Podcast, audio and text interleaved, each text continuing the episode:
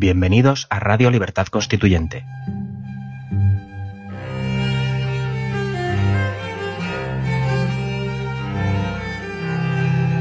Están escuchando Los Florilegios Diarios de Trevijano.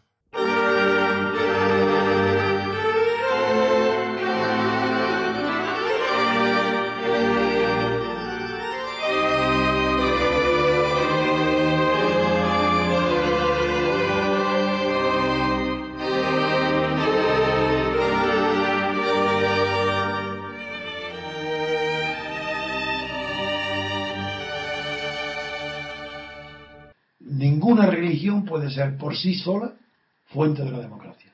Ni la religión musulmana, ni la cristiana, ni la católica, ni la hindú, ni la, ni, la taoísta. Porque la religión en sí misma es incompatible con la democracia.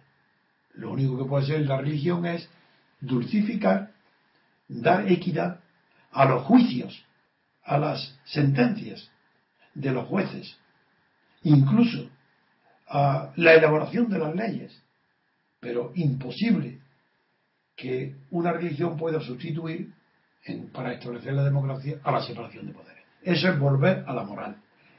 Y pretender que los pueblos sean gobernados moralmente es derechos ir al precipicio de la corrupción. La moralidad, como norma de gobierno, como la cultura, eso conduce, si no hay separación de poderes, a la corrupción. ¿Moral? Pero si, ¿qué, qué moralidad se puede esperar de los poderosos? ¿De la banca? ¿De los empresarios? ¿De los días ferrados? ¿Qué moral es esta? ¿De los patronos? ¿O incluso de los sindicatos obreros? ¿Moralidad? Eso son luchas por el poder. Eso no tiene nada que ver con la moral. Y como la política es conquista y defensa del poder, mantenimiento, conquista y mantenimiento del poder, pues la democracia no exige moralidad.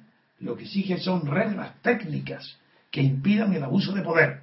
Y desde Montesquieu se sabe que el abuso se corrige poniendo límites de otro poder hasta donde pueda llegar las consecuencias.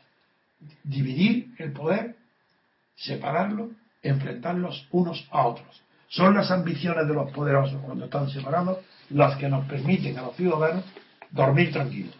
En la democracia el ciudadano no tiene por qué tener una preocupación constante por la política, porque la, sabiduría del ciudadano es haber separado en la Constitución los distintos poderes del Estado, que ellos se vigilen entre sí, que ellos, que las ambiciones vigilen a las ambiciones, para que nosotros los ciudadanos simples podamos dormir tranquilos.